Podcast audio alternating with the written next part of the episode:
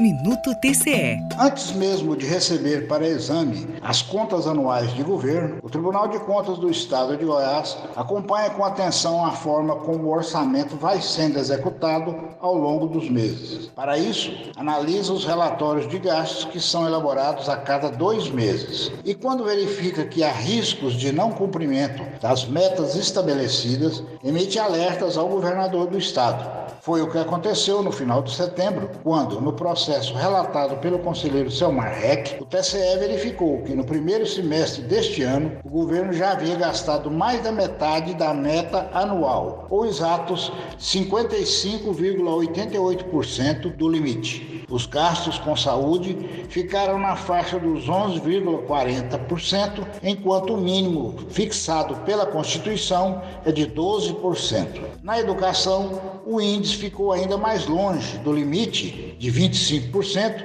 pois os gastos não passaram de 20,84%. Dessa forma, o Tribunal de Contas alertou o governador que, caso as despesas continuem como no primeiro semestre, ao final do ano os gastos mínimos com saúde e educação não serão alcançados e os gastos gerais vão ultrapassar a meta pré-estabelecida, o que pode resultar em ressalvas ou irregularidades quando da elaboração do parecer técnico sobre as contas de 2021. Os alertas emitidos pelo TCE também visam prevenir problemas como déficit previdenciário e com os chamados restos a pagar, dívidas não quitadas nos anos anteriores. Antônio Gomes para o Minuto TCE. Rádio TCE, uma emissora do Tribunal de Contas do Estado de Goiás.